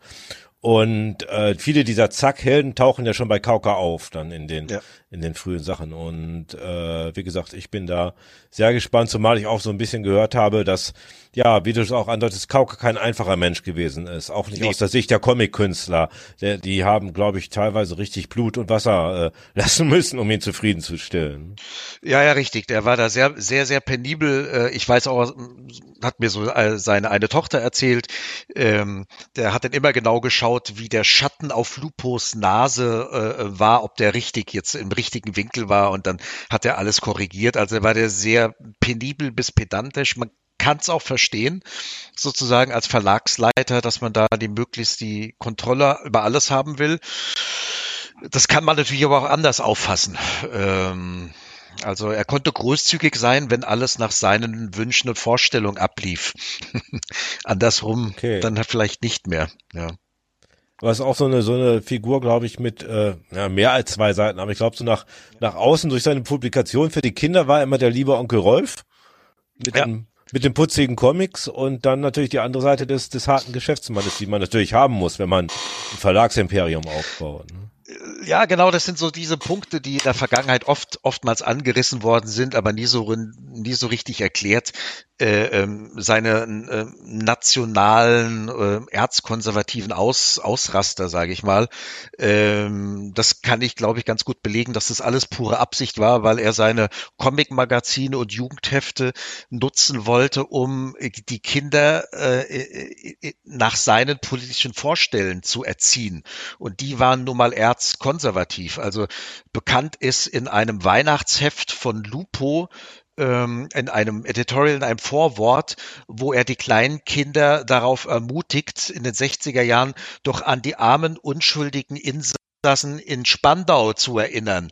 Ähm, und zu der Zeit saß halt nur noch Rudolf Hess äh, im Gefängnis. Ach du lieber und, äh, Ja, und das sind, und das kurz vorher, wenn man das einordnet, sind eben die letzten, bis auf Hess eben äh, freigelassen worden. Und das war die Zeit, wo es eben von den sehr, sehr rechten Gesinnungsgenossen eben den äh, äh, ähm, Aktionen gab, um sozusagen die letzten aus Spandau noch zu befreien. Und wenn man dann auf einmal so ein Vorwort äh, ähm, in einem Kindermagazin der 60er Jahre liest und dann die Geschichte, äh, ähm, seine eigene Geschichte noch dazu denn eben kennt, dann gibt sich halt ein ganz anderes Bild. Und sage ich ja, das ist das ganz Spannende an, an, an so einer Persönlichkeit und man wertet vielleicht die Comics auch nochmal ganz anders. Mhm. Ja, stimmt, sehe ich auch so. Bin schon sehr gespannt. Ja, super. Das ist eine tolle Verkaufssendung hier, wirklich. Danke. Ja. Nenn nochmal den Titel deines, deines kommenden Buches, Fürst der Füchse, das ja. Leben des Rolf Kauker. Irgendwie denkst du immer, es gibt keine Biografie mehr, die zu verfilmen ist und das ist ja jetzt, mehr Film bietet sich ja gar nicht an, Bodo. Äh, ich bin für alles offen. Mhm. Ja, ja, ja, natürlich. Also das, ich will ja auch nicht zu viel erzählen. Also da sind noch ganz gute, äh, spannende Sachen drin, auf die man gar nicht so kommt. Aber ähm, Ja, also äh, eine Geschichte ist denn nur, der, als er in Amerika dann auch gelebt hat, hatte er, äh, der hat also wie, wie vom Winde verweht in den Südstaaten ein Anwesen gehabt, eine große Plantage. Ähm, so sah denn auch das Personal aus. Ähm, also äh, in dem Sinn farbige Diener mit weißen Handschuhen, so war halt die Zeit. Ähm, und er hatte dazu als Haustiere Alligatoren, die er nach römischen äh, ähm, Kaisern benannt hat. Und sein Lieblingsalligator war den Caligula. Was halt so in seinem eigenen See dann herumschwamm mit ihm, während er da ruderte und angelte. Also da gibt's auch Bilder, das ist natürlich eine extrem bizarre Welt, die, äh, die, die man einfach so verfilmen könnte und seinen eigenen Charme sofort versprühen würde. Das, das klingt Das schon muss, wieder wie ein, definitiv muss das verfilmt werden. wie ein Schurke in einem James Bond Film, so stelle ich mir das gerade vor. Ja, nein, der war ja kein Schurke, das muss man auch Ja, sagen. ja, ich habe jetzt, aber der, die, die Sache Ja, mit den Alligatoren eben, ja, und nach Kaiser Ja, benannt. ja, der war halt ein bisschen gut. schräg in, schräg in der Beziehung und da darf man nicht vergessen, das war echt ein Getriebener seiner Genialität oder Kreativität. Ähm, ich glaube, der musste äh, bis im hohen Alter immer wieder neue Sachen anfangen und äh, deswegen ist er am Ende auch so erfolgreich gewesen, finanziell erfolgreich. Ähm, also erzkonservativ bis in den Knochen, aber trotzdem äh, strotzend vor Kreativität. Also wenn Bodo eben gesagt hat, das wäre hier eine Verkaufsshow, dann wäre er nicht in dieser Ausgabe Gast gewesen, sondern hätte, das hatte ich jetzt auch schon mal wie einem Verlag gesagt, nein, nein, also vor der Veröffentlichung tritt keiner unserer AutorInnen bei Ihnen auf. So, das Buch Fürst der Füchse, das Leben des Rolf Kauker gibt's am 21. März und mich hast du jetzt auch angefixt, aber eins müssen wir trotzdem noch erklären. Angefoxit und fix. An, genau. Ah, den Vater Abraham, den müssen wir jetzt aber auch noch mal aufnehmen, weil über die Schlümpfe, wir haben jetzt über alle seiner Comicfiguren gesprochen, nur nicht über Tim und Struppi, auch ganz wichtig, Lucky Luke und eben die Schlümpfe. Soll ich dazu was sagen, oder? Ja, Ich dachte, ich- also du spielst be- jetzt Vater Abraham ein. bevor ich jetzt, ne, das so. kann ich mir nicht erlauben, du, das so, kostet die- viel zu viel GEMA-Gebühren. Ja. Ja, wenn ich singe, hast du keine Zuhörer mehr. Das Du geht auch nicht. kannst gerne singen, also Kannst garantiert nicht. schade. So viel Geld kannst du mir gar nicht bezahlen. Da, dann bezahl lieber die Tantiemen. Bodo, nimm uns noch mal mit ins Reich der Schlümpfe. Das zu den Schlümpfen kann ich gar nicht so viel erzählen, also außer dass sie von ähm, PU sind, auch in diesem franco-belgischen Comic-Kontext sind und dass sie natürlich auch zuerst in Deutschland äh, bei Rolf Kauka äh, äh, ähm, äh, publiziert wurden äh, eine Zeit lang. Ähm, eben, das war auch etwas, wenn man jetzt von dem von von von der von der Gattung Comic ausgeht, ähm, was halt der ganze äh, Kauka-Kosmos ähm, Gutes getan hat, weil er nämlich auch das weiter verbreitet hat. Ähm, natürlich damals günstig eingekauft ähm, über Frankreich und Belgien ähm, und dann halt entsprechend eingedeutscht hat mit den Namen. Also ähm, auch der Name Schlümpfe hat er, glaube ich, ja, also im Familienkontext ja erstmal erfunden. Äh, das, die hießen ja irgendwie Le Strumpfs oder so, jetzt hoffentlich mehr oder weniger richtig ausgesprochen. Und das war halt auch typisch für die ganze Kauka-Welt, dass die alle nochmal eigene deutsche Namen bekamen. Ich glaube, bis auf Lucky Luke nicht. Aber es ist ja auch so eine Riesenpalette, ne? Also ich kenne nur Leute, die lesen entweder Asterix oder kannte früher Leute, die, die lesen nur Asterix oder Tim und Struppi, aber die hätten jetzt nie im Leben irgendwas äh, über die Schlümpfe ertragen. Weiß ich nicht. Bei also- Kauka kam das, glaube ich, alles ein bisschen zusammen, weil der hatte ja dann in seinem Comic-Magazin Fix und Foxy, da gab's, das waren immer so fortlaufende Geschichten, der hat die alle mal ein bisschen zusammengewürfelt. Ne? Das heißt, die Leute wurden einfach damit bekannt gemacht. Und, Genau. äh, in, in unserer Kindheit oder in meiner Kindheit, äh, das Kind der 60er Jahre, man hat ja in dem, wenn man sich für was interessierte wie Comics, hat man ja alles weggefressen, was man zu lesen bekam. Da hat man jetzt nicht gesagt, oh, ich bin mir jetzt aber zu fein für die Schlüpfe oder so. Man war ja froh, wenn man was hatte. Ja. Und diese Fortsetzungsgeschichten, das war ja eher in der Anfangszeit das Übliche. Also diese fertigen Alben, die dann kamen ja erst später. Richtig. Das waren meistens Fortsetzungsgeschichten. Mit den Alben wurde dann nochmal das Geld bei denen verdient, die es dann wirklich sammeln wollten und sich zu Hause aufheben wollten im Regal oder so. ne? Ja, ja. Ja, und was, was Vater Abraham angeht, das haben wir jetzt gar nicht erklärt. Das war, ist ein niederländischer Sänger, ich glaube Pierre Kartner mit richtigem Namen. Der eben als lustige Figur getan mit weißem Bart und Melone äh, lustige Lieder über die Schlümpfe gesungen hat. Es gab sogar ein ganzes Album davon. Und was ich interessant finde, da kommen wir wieder so ein bisschen jetzt auch in die Nähe zu Ralf Kauker, Rolf Kauker, äh, dass ihm dann später auch, äh, also diesem Vater Abraham, diesem Sänger, die Nähe zum Rechtspopulismus vorgeworfen mhm. wurde. Ne? Also es hat alles immer so ein, wenn man so ein bisschen da in die Tiefe geht, kommt das immer wieder zum Vorschein, das Politische, was äh, vordergründig gar nicht drinne ist in dieser lustigen Geschichte. Okay, das wusste ich nicht, ja.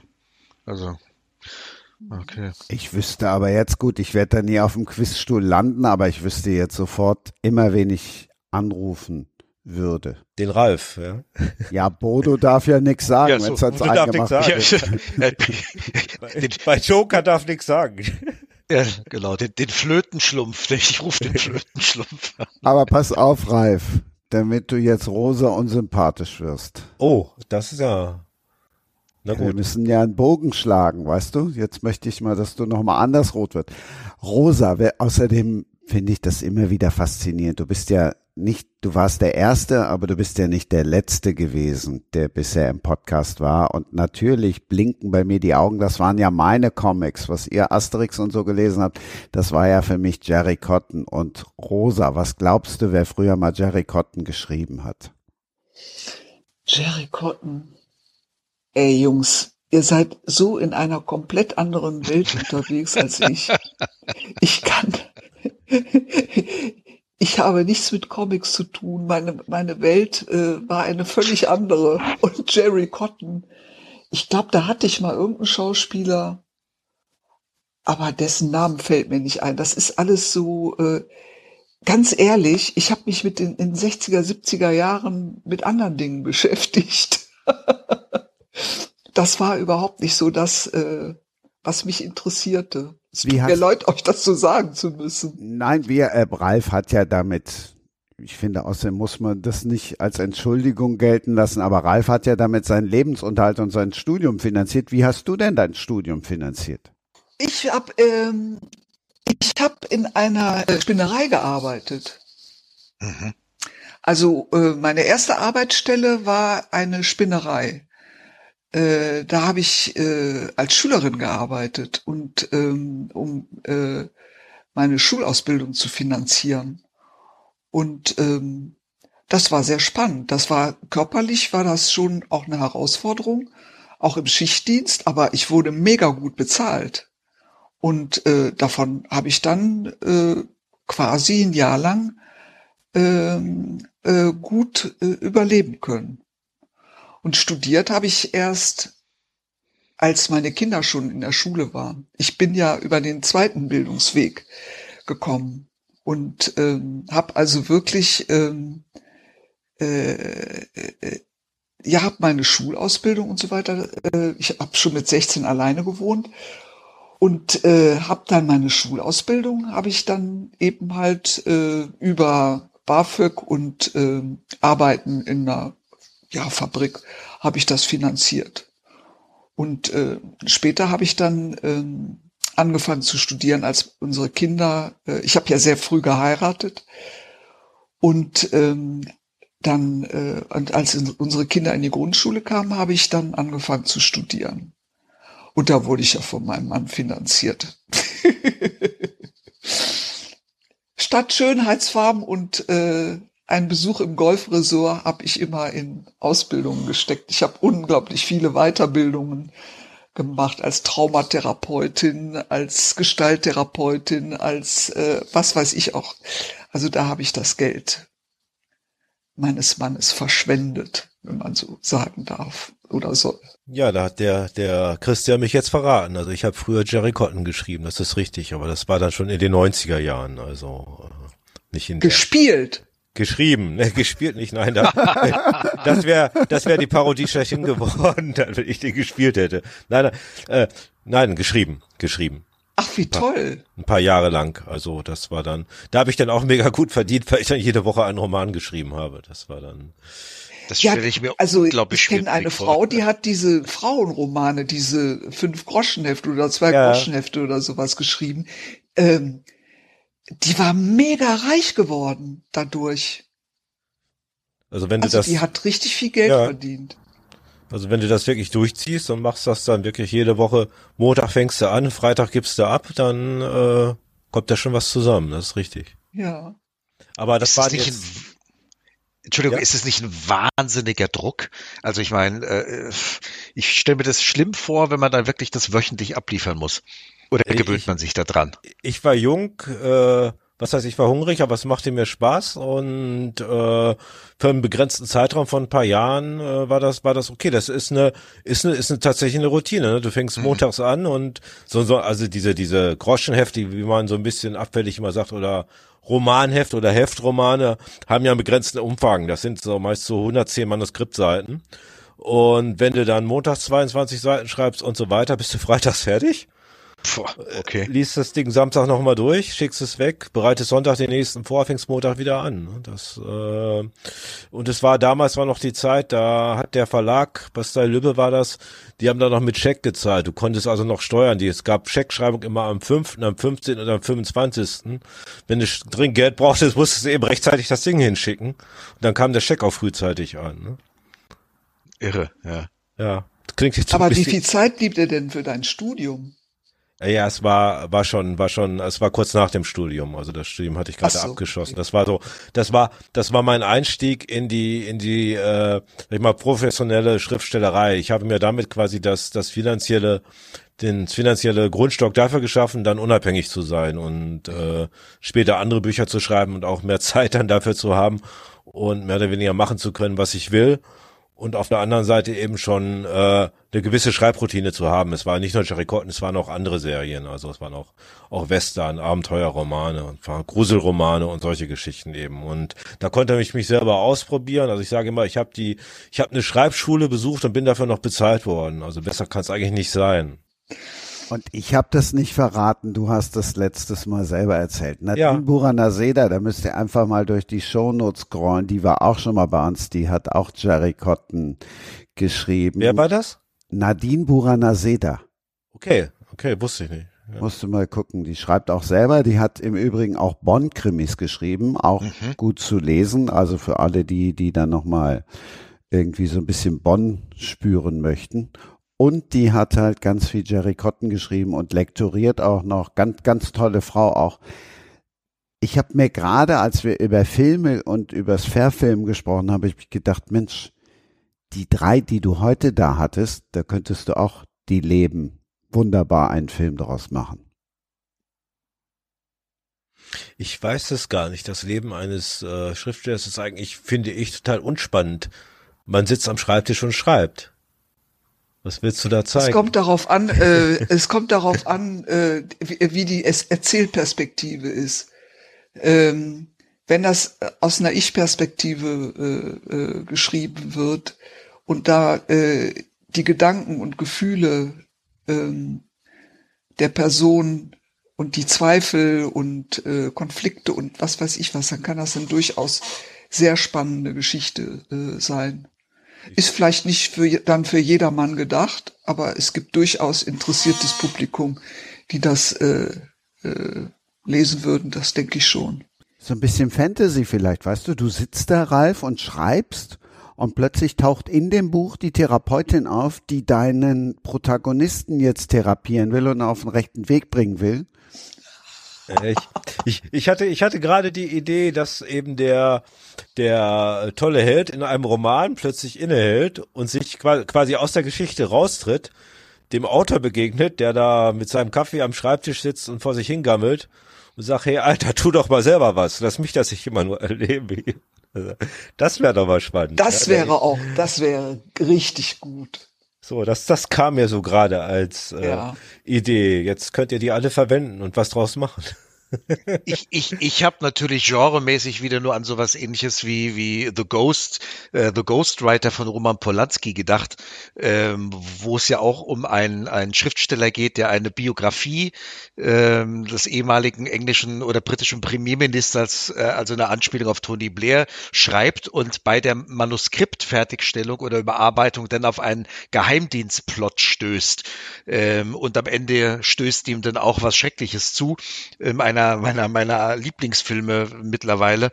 Ähm, also auch das ist sozusagen sehr leicht möglich über das Schreiben und über das äh, ähm, Durchforschen von Originalmanuskripten und den versteckten Botschaften. Aber da sind wir ja schon wieder sehr, sehr stark im Verschwörungstheoretischen drin eine großartige Runde und wer jetzt irgendwie den Hashtag Sport vermisst hat, wollen wir den am Ende dann, den feiern wir dann am Ende, den Hashtag Sports.